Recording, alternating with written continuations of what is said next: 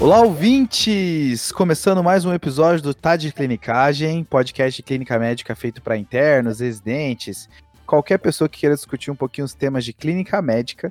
Meu nome é Pedro Magno. Eu sou o João Mendes. Sou o Rafael Coelho. E eu sou o Frederico Amorim. E dessa vez de volta com um tema que a gente já abordou, que é polêmicas, né?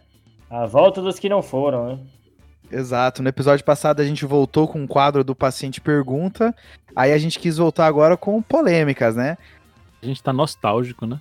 Exato, não tem nem 50 episódios já tá com saudade já, né? O cara quase falou 50 isso. episódios, o né? O cara falou isso só para dizer que tem quase 50 episódios, claramente, né? Claramente, né? Claramente. O Fred que o Fred que é pessimista achou que não ia passar do episódio 10, né? Tamo aí, né, no 41 já, né, Fred? Mas o, o Frederico, que, que história é essa que você falou no último episódio aí de vitaminas que eu sabia outro caso clínico? Não entendi não. Não, pô. Quem viu o episódio de dor torácica até o fim e quem ouviu o episódio de hipertensão e ouviu o desafio vai entender. Cara, eu não tô lembrado, mas o último polêmico que a gente fez foi aquele de PCR. Isso, episódio 5, né? A gente abordou alguns assuntos importantes aí na PCR. Eu acho que principalmente porque não dá pra gente no podcast falar conduta na parada cardíaca, falar toda a conduta. Uhum. É, então a gente quis fazer o que, o que às vezes gera dúvida, o que às vezes gera incômodo. E é mais ou menos a ideia para nesse episódio de hoje. A gente não vai falar como maneja toda a sepsis de um paciente, mas tem coisas importantes que vale a pena ser ressaltadas, né? É o que dá polêmica, então. É. Nossa, eu lembro desse episódio, a gente gravando na mesinha, né? Nossa, parece um ano assim que a gente gravou. É, e agora a gente tá gravando à distância, né? Naquela época a gente podia chegar, abraçar o Fred, demonstrar é. todo o nosso carinho, e agora eu não consigo nem ver a face de vocês, né? Você tirava a roupa no podcast, né, Rafa? Nossa, é verdade, tem as fotos do Rafa aí. Pô, cara, eu ficava sem meia, tirar a roupa. Não, ele abriu uns cinco botões da camisa. Não, era, começava sem o cinto, no meio do episódio ficava sem cinco botões de camisa. E aí, aí eu, o João e o Fred tentavam acabar o episódio logo porque não sabia onde é que o Rafa ia parar, entendeu? o calor de São Paulo é, é muito ruim, gente. Quando fica quente, fica quente mesmo. Mas vamos lá, pessoal? Vamos sério, vai. É, então a gente vai falar quatro polêmicas da sepsis. Tem bastante coisa, tem, mu tem muitas outras polêmicas, mas as quatro que a gente escolheu para falar nesse episódio são Quicksofa versus Sears, reposição volêmica, uso do corticoide no paciente séptico e a surpresa que é a vitamina C no paciente séptico. A gente não superou ainda as vitaminas, né, pelo jeito. Isso aí é o Rafa ressentido de não ter participado do episódio de vitamina e quis trazer eu vitamina para cá. Eu acho, senti, eu senti é, eu a, já... a mágoa. Eu já tava sendo chutado desse episódio de hoje, mas a gente conseguiu um horário para gravar, então vem com vitaminas aí. Mais novidades de vitaminas. E referências ao episódio de vitaminas que eu ouvi, verdade. então vamos lá, pessoal? Vamos lá, então. Essa primeira polêmica aí já gerou muita discordância, né? Quick Sofa versus Sears é complicado. É, então acho que ficou essa, essa discussão né, do, do Quick Sofa versus Sears em 2016, né? Antigamente, em uhum. 92, acho que foi o Sepsis 1, se eu não me engano, eles definiram sepsis através do Sears. Esse é aquele que tinha febre, né? Taquicardia. Isso, leucocitose, leucopenia, etc. Uhum. E a ideia era assim: é, sepsis era uma infecção com SIRS, e a uhum. sepsis grave era uma, uma infecção com SIRS com lesão de órgão-alvo. Sei. Só que aí o problema é que isso deixa um, um critério assim absurdamente sensível para sepse e aí vai ter pessoas que vão entrar em sepsis que vão entrar no, no critério de sepsis que na verdade talvez não valesse a pena, né? É, deu uma topada com o dedinho na porta, positiva CIRS, cara. Exato. Então, assim, aquele dia que a gente foi gravar que eu tava com faringite streptocócica, aquele dia eu positivava certeza. Então, pô, é, paciente com, com, com amidalite positiva a CIRS, com influenza positiva a CIRS. E aí a ideia do, de 2016 era, na verdade, tentar achar a definição em si de sepsis, porque para, até 2016 não tinha uma definição tão boa, sabe? Assim, tinha... Uhum. É uma das que a gente tá meio assim, né? Ainda descobrindo. A gente cresceu nesse paradigma, né? A gente foi educado nesse paradigma do CIRS, né? Sim, é verdade, né? Foi no meio da nossa prática médica que isso mudou, né? Uhum. A ideia que o Sepsis 3 teve é que sepsis é uma infecção, essa infecção causa uma desregulação da resposta inflamatória que causa disfunção de órgão-alvo. Pronto. É isso que, que Uhum. eles determinaram.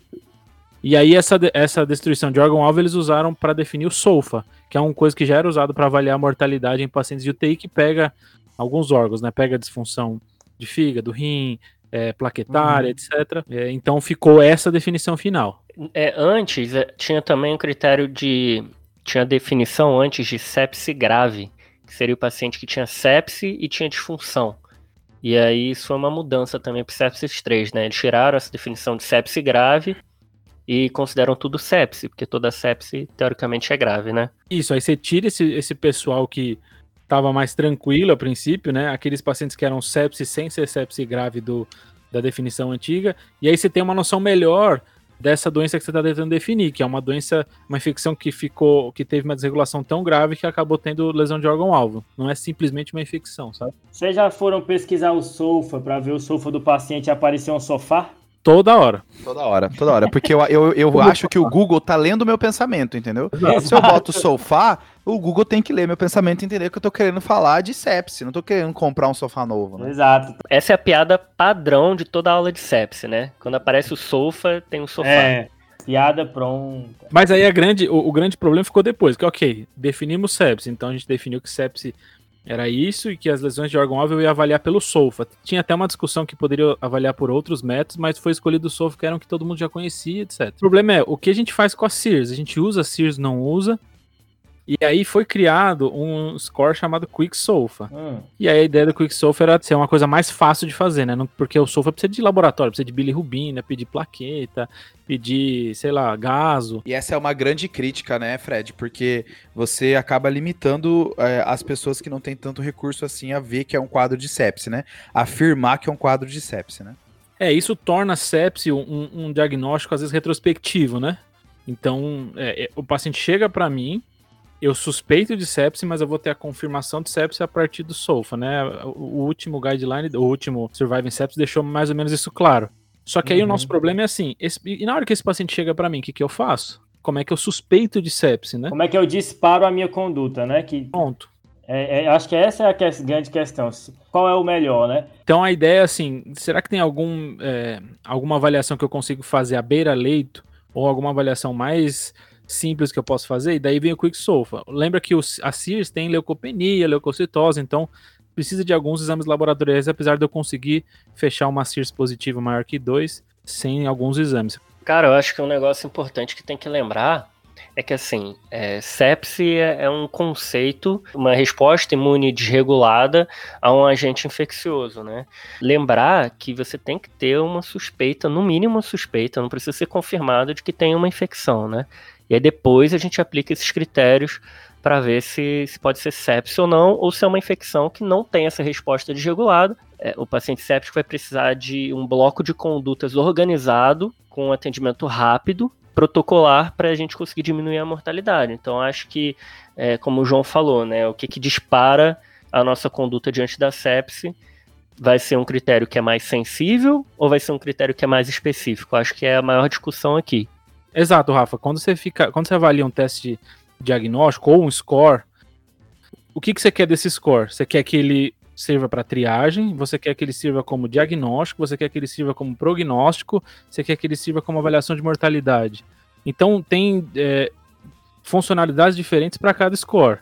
Hum, E aí, comparando o QuickSofa com o Sears, a ideia do Sears é que ele é muito sensível, só que a especificidade Uhum. ele- dele é muito baixa, que é o que a gente discutiu. Um paciente que está só com amidalite vai abrir critério para sepse.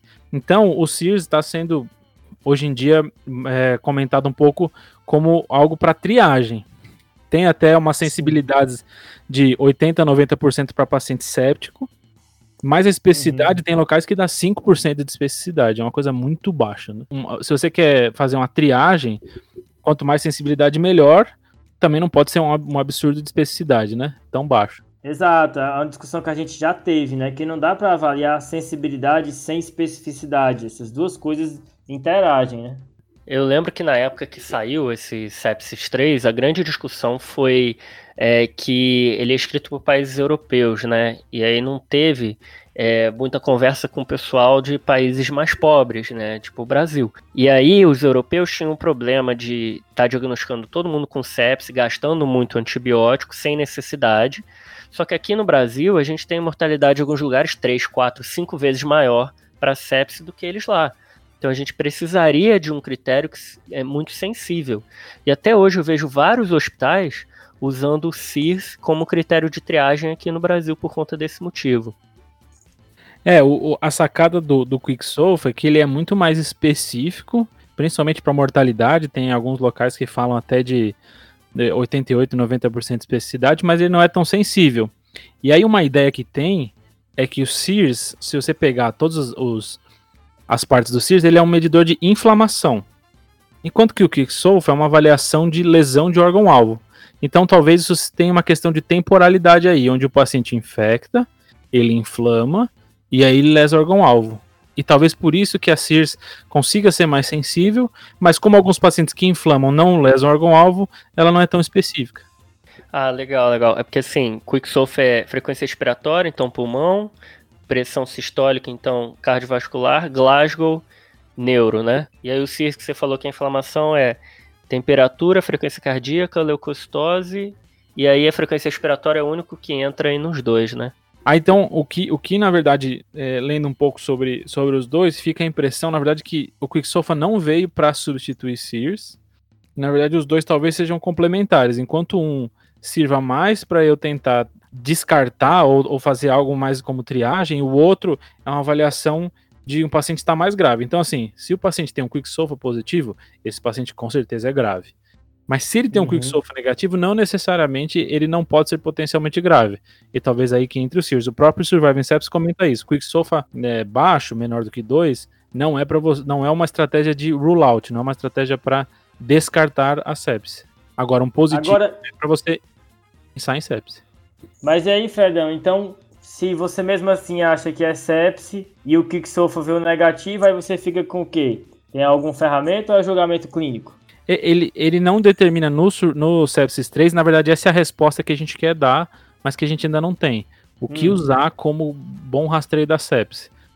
Quando o, o Kicksofa negativo poderia usar CIS? Poderia, mas eu vou ter que jogar com uma sensibilidade muito grande.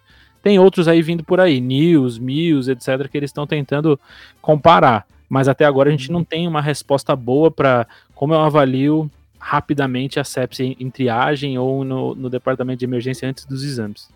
É, nisso aí que você falou do, do julgamento clínico, tem uma, uma situação que às vezes eu já vi algumas vezes que, que foge dos dois critérios, que é o paciente fica fazendo hipoglicemia.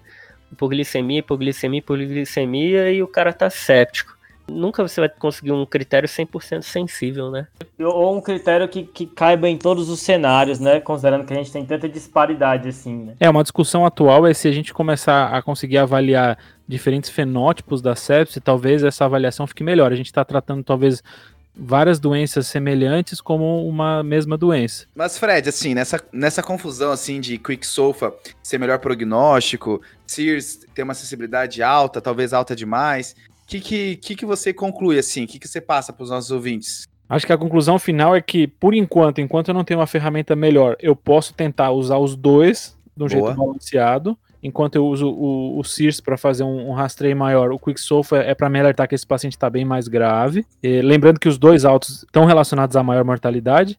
E o SOFA finalzão é aquele que eu faço para fazer o diagnóstico de sepsis. Então, SIRS e QuickSolve eu faço uma avaliação inicial, um não consegue substituir o outro ainda. Depois eu faço a avaliação do SOFA para fazer o diagnóstico de sepsis. Se, se, você tá na loucura, tem dois pacientes com sepsis, em uma vaga de UTI, talvez manda o que tem o QuickSolve alterado, né? Pronto, aí isso é uma boa. Né?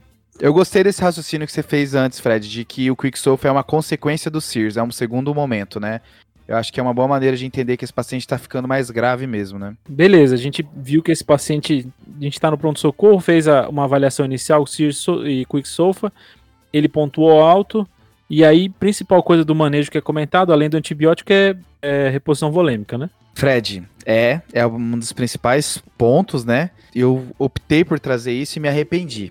Porque tem muita coisa e ao mesmo tempo não se conclui nada, né? Mas tentando entender assim, né? Hoje, a, o que o Surviving Sepsis diz, principalmente depois da atualização é, de 2018, é que em pacientes hipotensos ou com lactato elevado, aqui um lactato de 4 milimols ou 36 miligramas por decilitro, esses pacientes eles precisam fazer expansão volêmica, 30 ml por quilo. Então a primeira ressalva é que eu posso ter sepse no paciente sem ele estar hipotenso e sem ele ter o lactato elevado. Esse paciente a gente não sabe o benefício de volume co por completo. Mas ah. nos pacientes que têm lactato alterado e estão hipotensos, vale a pena fazer volume, segundo o Survive Sepsis. Um ponto é o seguinte, da onde que veio esses 30 ml por quilo, por exemplo, que às vezes dá uma quantidade hum. bem elevada, né? A resposta é que não veio de lugar nenhum. Aí é complicado. O começo disso começou no estudo do Rivers, lá em 2001, aonde ele fez o protocolo dele, que tem um monte de etapas, tem a etapa do volume, tem a etapa de transfusão de sangue, tem a etapa da dobutamina, tem a etapa do vasopressor, e que a, o paciente, para entrar no estudo, ele já tinha que ter feito de 20 a 30 ml por quilo. Aí nisso, os estudos subsequentes foram sempre utilizando esses valores de 30 e acabou que todo mundo usa 30 e chegamos e estamos onde a gente está hoje, né? Se a tá. gente pudesse fazer uma monitorização e uma avaliação beira-leito da volemia do paciente, talvez fosse melhor, né, Pedrão, do que fazer empírico. Exato, né? O problema é que a gente não tem uma verdade absoluta de ver volemia, né? E nem de ver fluido e responsividade, que é o quanto o paciente precisa de volume perfeitamente, né? As técnicas que a gente tem, as melhores técnicas, elas são difíceis da gente fazer na sala de emergência. Então a gente às vezes fica muito rendido, né? Talvez eu consiga fazer essa avaliação mais para frente, né? Mas lá no, na chegada fica muito difícil, né? Isso você tá me falando. Exato. Ah, mais para frente passei um Swan Guns, etc. Ok, posso fazer uma avaliação melhor, mas na chegada talvez não, né? Até um eco tentando fazer um índice cardíaco à beira-leito, alguma coisa assim, tudo isso é, é, trabalhoso, né? Então, se você tem tempo, talvez seja o melhor, mas a questão é que numa sala de emergência dificilmente vai ter esse tempo, né? Mas, ó, uma coisa que eu queria mostrar para vocês é o seguinte: o Rivers, quando ele fez isso, hum. ele fez uma média de infusão de volume. O paciente que estava no protocolo dele, que é o que eu falei, tem várias etapas, fez, nas primeiras seis horas, 5 litros de volume. Aí é complicado. Porra! E o paciente Caramba. que não estava no estudo dele fez 3 litros e meio. É muita coisa, né? É. Eu acho que era, eram outros tempos, né? O pessoal Exato. fazia muito volume naquela época. Até porque a gente tem cada vez mais dados que hipervolemia no ambiente de UTI, principalmente, está associado a maior mortalidade, né? Isso. Então a gente sempre tenta evitar, e aí quando a gente ouve esses valores grotescos, a gente fica realmente meio tenso, né? Exatamente. O Ivers em 2001 foi contra-golpeado por três estudos que vieram depois, um dos Estados Unidos, um da Europa e um da Austrália, que viram que o protocolo do Rivers não era tão efetivo assim. Isso é uma discussão à parte, mas eu queria trazer que esses pacientes desses protocolos que são mais atuais, são dessa década, eles utilizaram em torno de 2 litros até 3 litros de volume em média. Uma coisa muito mais próxima, mas ainda perto ali do 20 a 30 ml por quilo, né? Quanto tempo, Pedrão, isso aí? Se eu não me engano, é nas primeiras 6 horas também, Rafa. E aí, assim, o que a gente tem depois disso é que o bundle da sepsi parece funcionar. Tem um estudo, tem um estudo retrospectivo chamado Impress, que ele avaliou a adesão do bundle em vários países, acho que foram mais de 60 países, e perceberam que as pessoas que aderiram ao bundle tinham uma mortalidade menor. Só que, novamente, eu não tô falando do volume, eu tô falando do antibiótico, eu tô falando do vasopressor, eu tô falando Sim. de vários outros fatores em que o volume é só um deles. O bundle que você fala é aquele pacote de medidas da primeira hora, né? Exato, né? Que em 2016 foi lançado como nas primeiras 3 a 6 horas. E em 2018 eles, eles revisitaram e falaram que o ideal é fazer tudo na primeira hora, né? E aí o difícil é entender desse pacotão o que que tem relevância ou se é só o agregado que faz a diferença, né? É isso. Tem um, tem um estudo retrospectivo do New England, João, que ele tenta ver qual é o principal foco, qual é a principal parte do bundle que mudou mortalidade. E ele Boa. percebe que a melhor coisa é o antibiótico. O antibiótico na primeira hora, quanto mais tempo vai passando, maior a mortalidade vai aumentando. Top. Mas o volume feito eu deixar para fazer esse volume nas primeiras 12 horas não mudou. Eu fazer nas primeiras 3 ou fazer nas primeiras 12 não teve mudança na mortalidade quando eu avalio apenas o volume. Hum, Assim, isso é estudo observacional retrospectivo, né?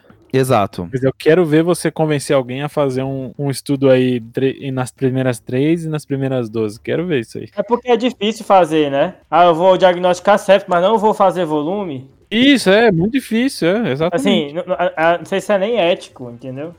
É verdade. E uma coisa legal, Pedrão, é, é que assim, a gente não sabe nem se volume e, ou droga antes, né? Porque atualmente a gente faz volume e depois entra com Nora se não responder. E aí a gente foi numa aula, que eu não sei se você lembra, tem um trabalho pesquisando isso. Vai ficar pronto, parece que no ano que vem, tá comparando você começar antes droga vasoativa e depois volume, ou então você começa volume ou padrão, né? Isso, o no- o nome desse trial chama Clover. Ele deve estar Isso. saindo aí nos próximos, nos próximos meses, próximos anos. Que ele tá tentando ver se fazer vasopressor no início, eu tenho o mesmo desfecho não dando tanto volume, né? Deve sair também em breve aí, a gente retraz aqui no Tá de Clinicagem. Resta saber o que, que- qual é o futuro dos, dos ensaios clínicos que estão rolando agora, né? Porque vai entrar tudo paciente Covid no meio. Ou então vai parar, né? Cara, eu não tinha parado pra pensar nisso, quantos trials vão estar contaminados, né? Porque você vai perder a, a referência, o que, que era o paciente padrão, pré-Covid, e que vai ser pós-Covid depois que a pandemia passar, e o Uhum. que, que era Covid, né? Pois é, vai misturar bastante os dados. Tô preocupado com isso e preocupado também com os filmes, né? E as séries. Que não estão fazendo, né? Porque como é que a gente vai viver daqui a O pouco? cara meteu. Valeu, valeu, Rafa. Temos. Para finalizar essa questão de quantos ml por quilo é o ideal para esse paciente, existe um estudo também recente que viu que eu fazer o ajuste para o peso ideal, ao invés de pegar o peso real do paciente, eu ver o peso ideal desse paciente, né, baseado na sua altura, mais ou menos como a gente faz nas continhas de ventilação mecânica. Peso predito, né? Isso. Aí um estudo de outubro de 2019 viu que você fazer esse ajuste para o peso ideal, você reduz volume sem mudar a mortalidade, dando aquela desconfiança de que, poxa, talvez a gente esteja fazendo volume demais. 30 não, não necessariamente talvez seja a nossa meta, né? Que é o que o Rafa mencionou no começo, né? Cada paciente deve precisar de um volume ideal. O ideal seria você ver exatamente quanto de volume o seu paciente precisa, mas é complicado, né? É, eu acho que hoje em dia fica muito no olhômetro ali, né? A gente olha paciente mais velhinho, não vou fazer tanto volume.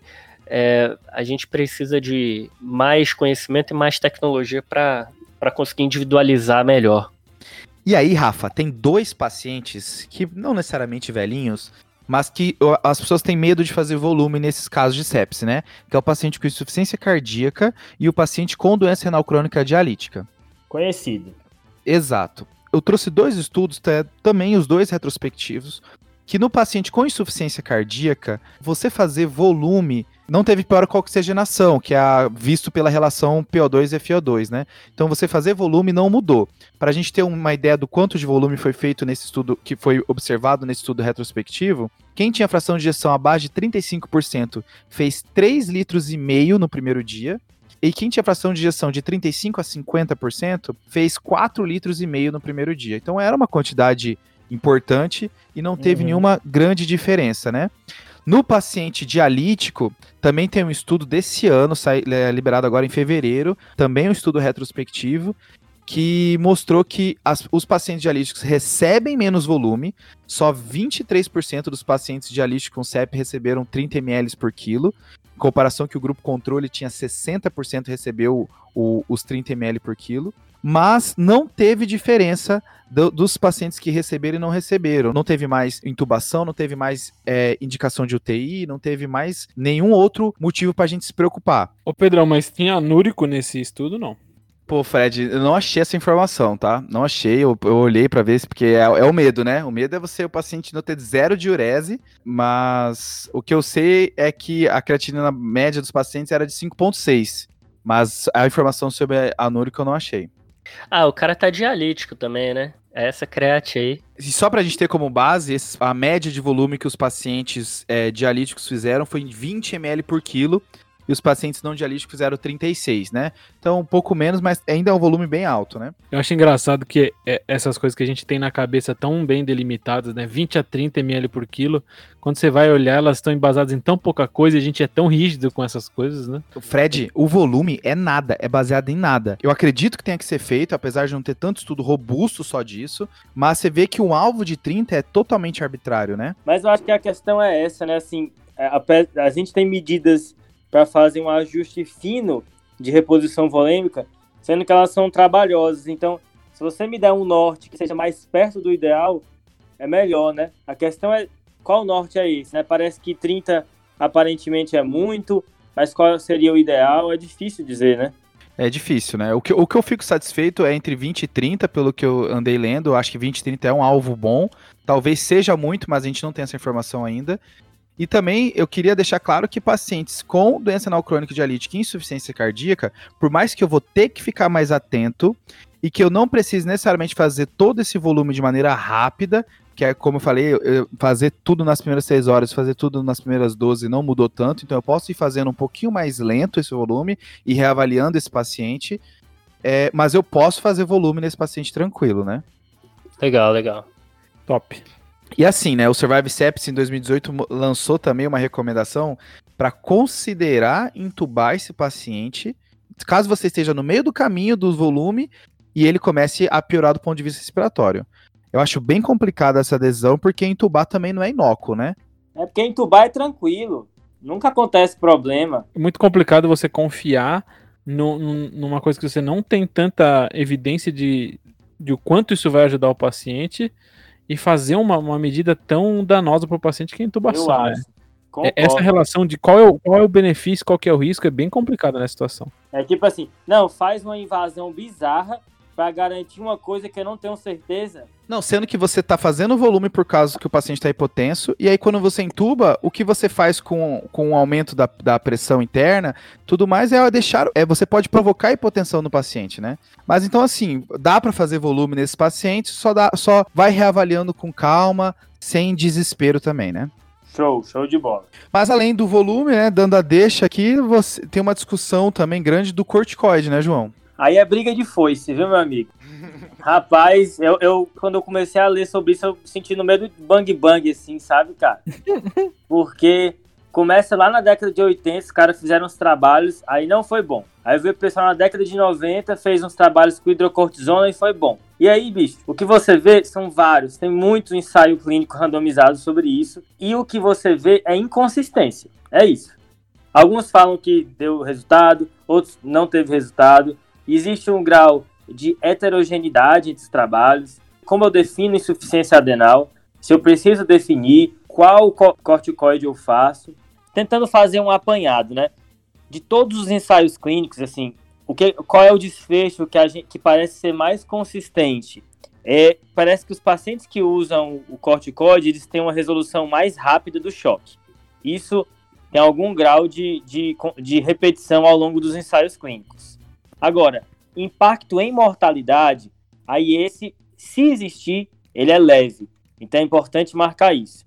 O que a gente pode dizer de corticoide hoje? Que é nos pacientes com choque refratário pelos ensaios clínicos, você parece ter uma melhora mais rápida do choque e se tiver um impacto em mortalidade, ele é muito leve ou nulo. Um detalhe é que os estudos que mostraram benefício foram os estudos que escolheram pacientes mais graves. Então, essa é outra chave para guiar a sua indicação. Tente escolher um paciente mais grave, idealmente alguém que já está com choque refratário, você já começou o vasopressor e mesmo assim o paciente, você não está conseguindo atingir a meta. Eu, eu acho que a gente pode tomar como princípio prático aquele paciente está em choque séptico, né?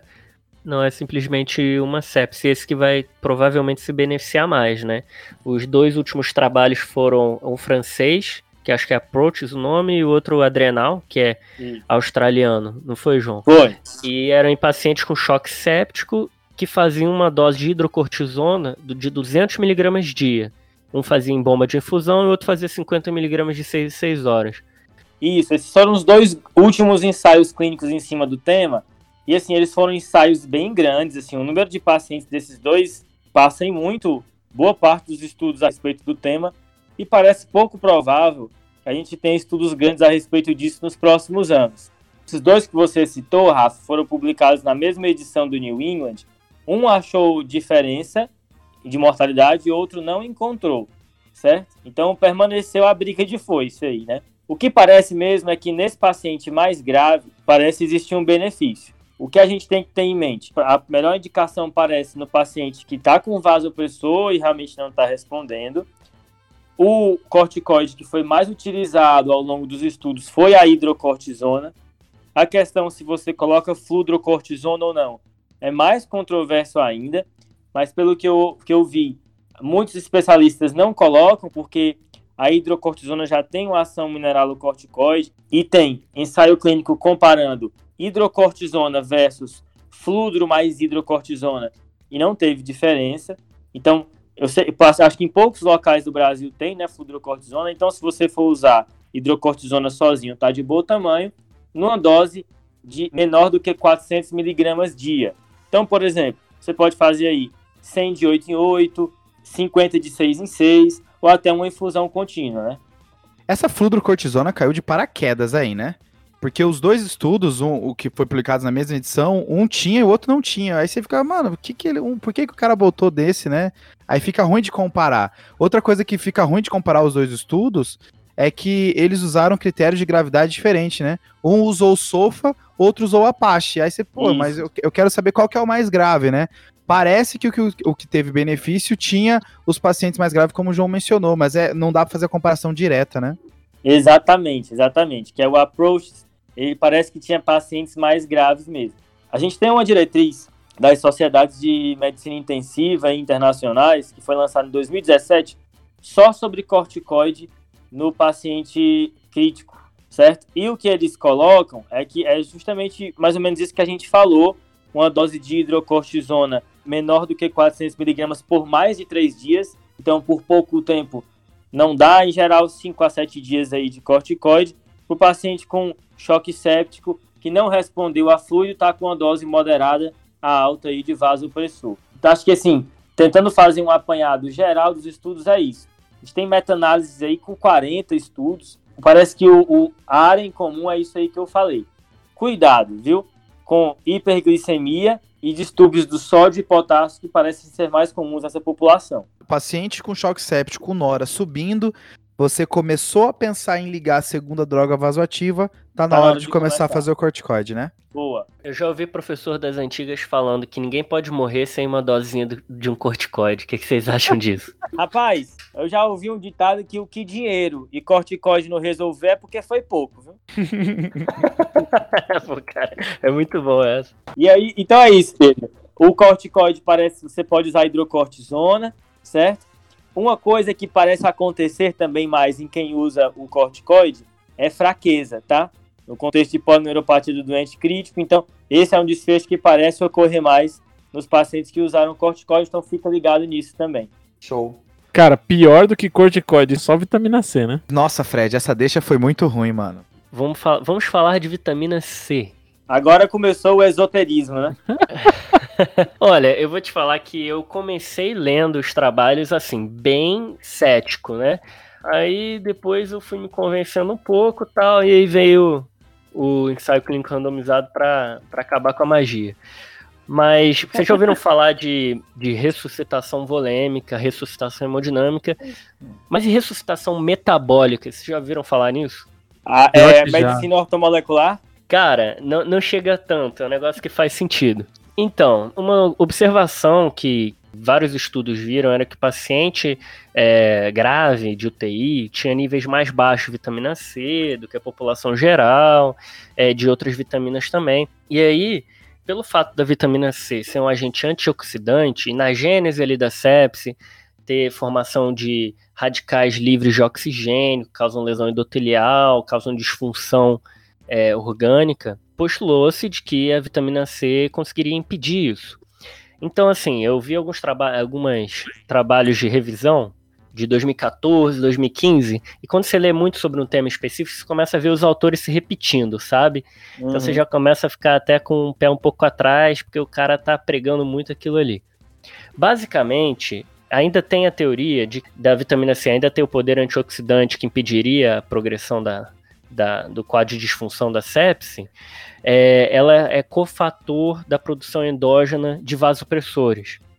Então, você precisaria de vitamina C para que a gente conseguisse produzir fatores endógenos de vasopressor e aí melhorar é, noradrenalina, adrenalina. Abastecer a fábrica.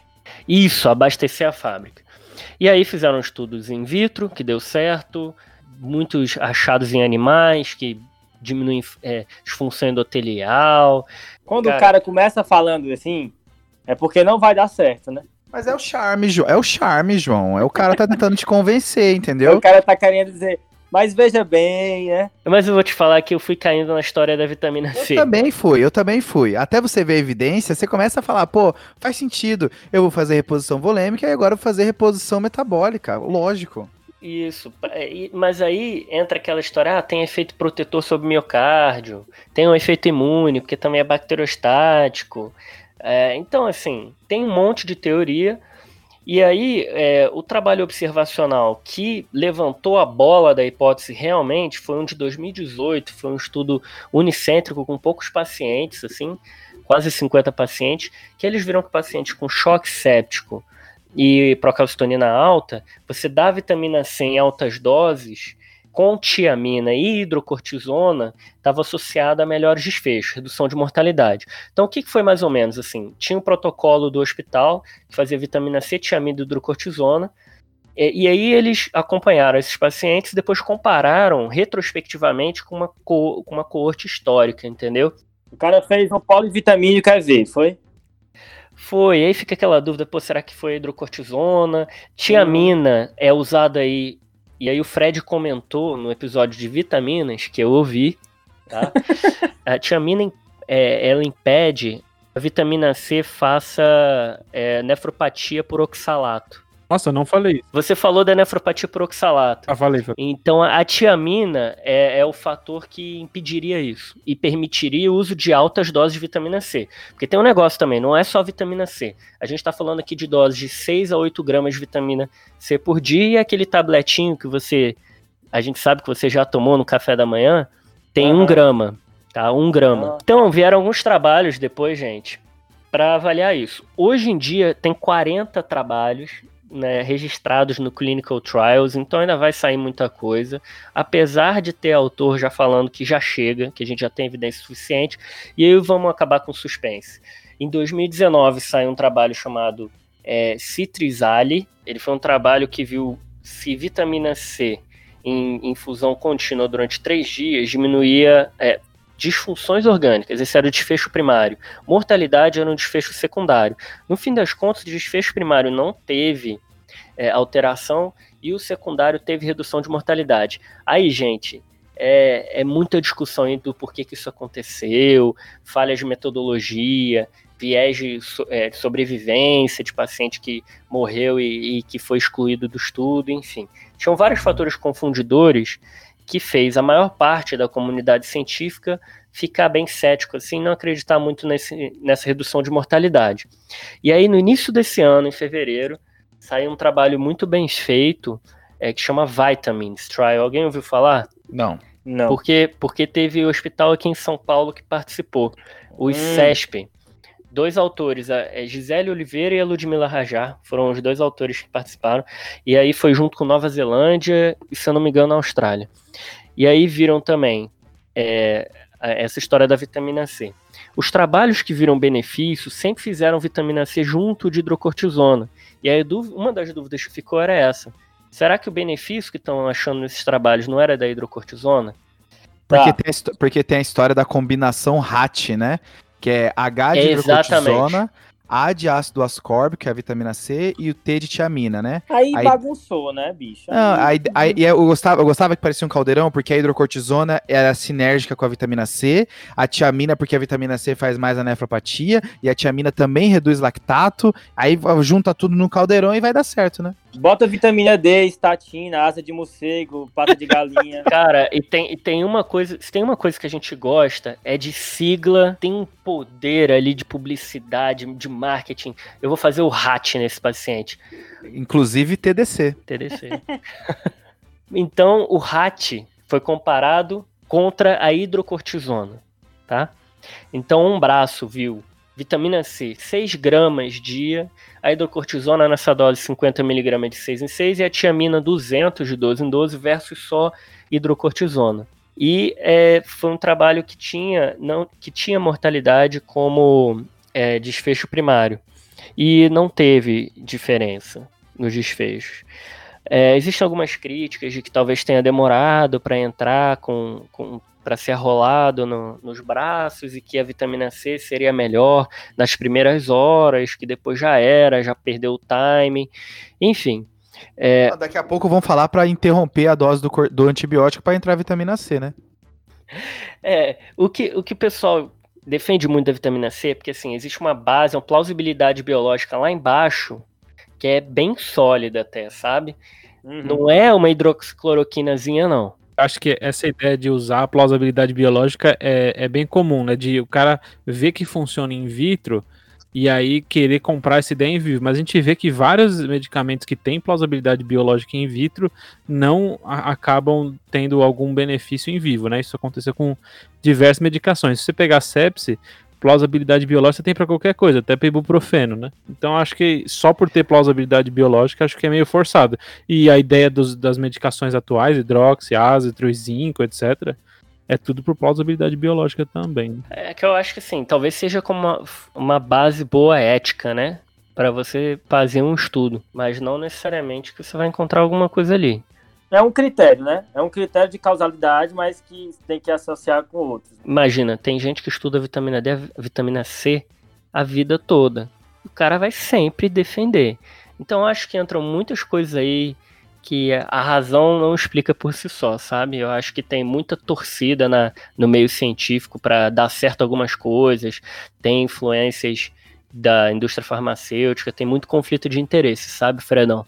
Me preocupa muito quando eu vejo o mesmo autor escrevendo a mesma posição, mesmo depois de sair vários estudos e estudos negativos, e aí o cara tem sempre um argumento para falar que o estudo não é o suficiente para ele é, não adotar mais a prática. Ah, mas você testou, você testou a vitamina C na Lua em Júpiter? Não, meu amigo, é a Lua em, é a Lua em Marte que ela funciona. É né? bem isso. E a gente já viu isso acontecer na sepse, né? Essas influências é, complicadas aí fora dos estudos, levando a resultados que não são verdadeiros, no caso da proteína C ativada na sepse, depois se mostrou um resultado falso, né? É verdade, João, é verdade. E, e, é pior ainda quando, quando é, as conclusões saem de estudos observacionais, né? Que nem a gente viu muita coisa aí na época do né, que a gente está vendo aí na época do Covid, muita conclusão de estudo observacional, mais por torcida do que por ciência. E existe também toda a discussão, né? Se procurar mortalidade em UTI ainda é uma coisa que faz sentido, né? Cara, eu li isso também, até na história da vitamina C. Tá cada vez mais difícil ver estudo com desfecho de mortalidade, porque teve muito estudo negativo. estudo negativo não dá muita publicidade, né? É que a, a, às vezes tem situações em que achar mortalidade é muito difícil. Talvez valha a pena ver outros isso. desfechos que também são bons, né? Diminuição de diálise, Exato, assim é, disfunção cardíaca, etc. Menor tempo de UTI, né? Sim. Isso, assim, você. Porque mortalidade é um desfecho que é raro, assim, cada vez acontece menos, que os tratamentos melhoram, né? Várias coisas incidem na mortalidade.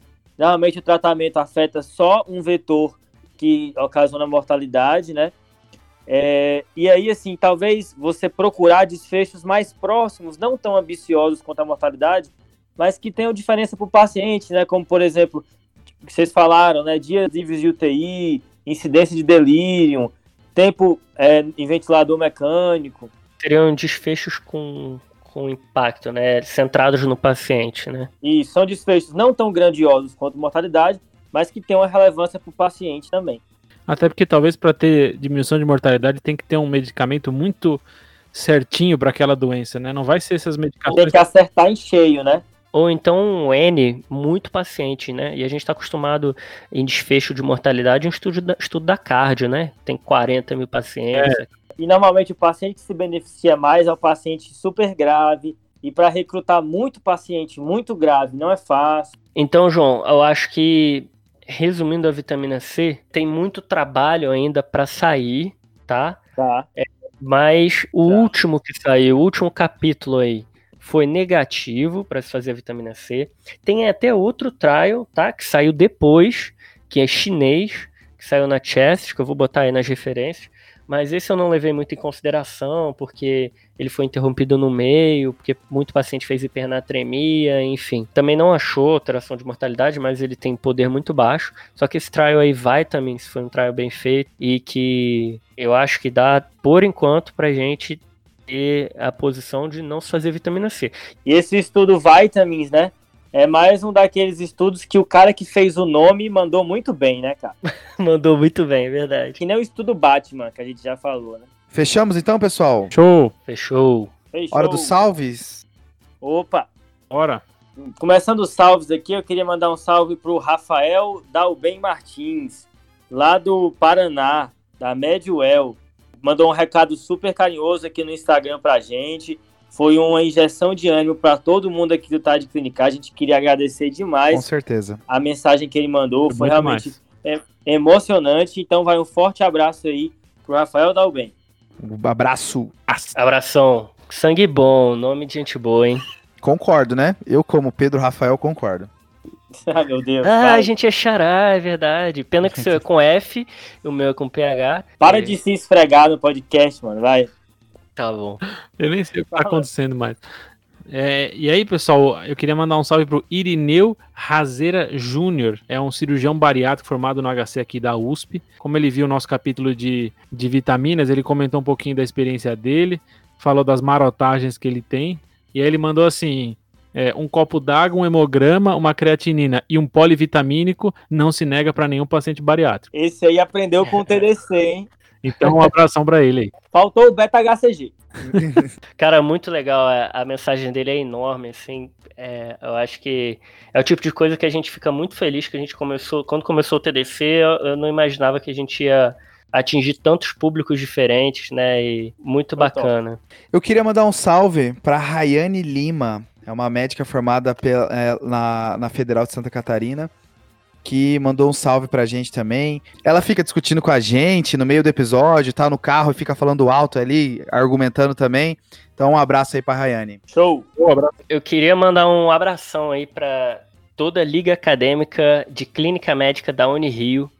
É, o, um dos fundadores é o Marlos, que ele faz geriatria hoje lá na, na USP, R4.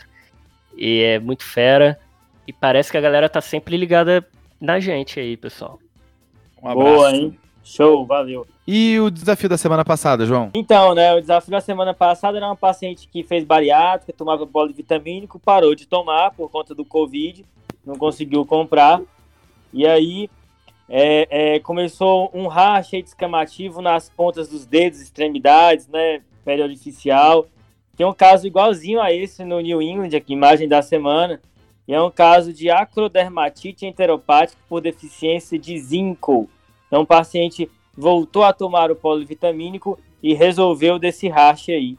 Beleza, pessoal? E quem foram os primeiros que responderam o desafio, João? Os primeiros aí que responderam foram a Natália Rodrigues e o Lucas Brian. Show.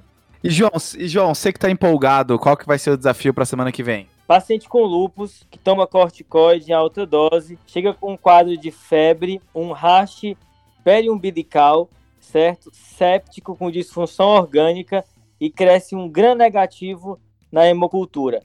Qual a suspeita que você tem que fazer? Essa é boa, hein? Esse rash periumbilical tem coisa, hein? Eu vou dizer que na residência eu já vi umas três vezes, tá? Eu, eu vi dois, eu acho lembrar, pessoal, de seguir a gente no arroba Clinicagem, lá no nosso Instagram.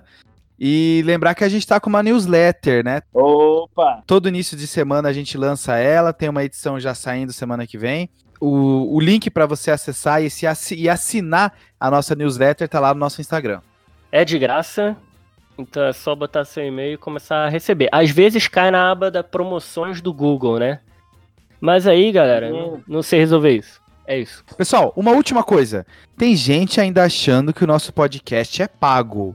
Meu Deus! Você, como ouvinte do TDC, precisa explicar para as pessoas que dá para ouvir o nosso podcast de graça. Não precisa pagar o Spotify, não precisa pagar agregador nenhum. Tá de graça em todos os agregadores, fechou? Aí quando eu vou explicar pra uma pessoa, clica aqui em assinar, a pessoa clica com medo. Não, não. não, não, não, vai, vai. Com o cartão de crédito na mão já. Fechamos então, pessoal? Falou, valeu, valeu, valeu. Falou, falou, falou, Falou, falou. Esse podcast tem como objetivo educação médica. Não utilize como recomendação. Para isso, procure o seu médico.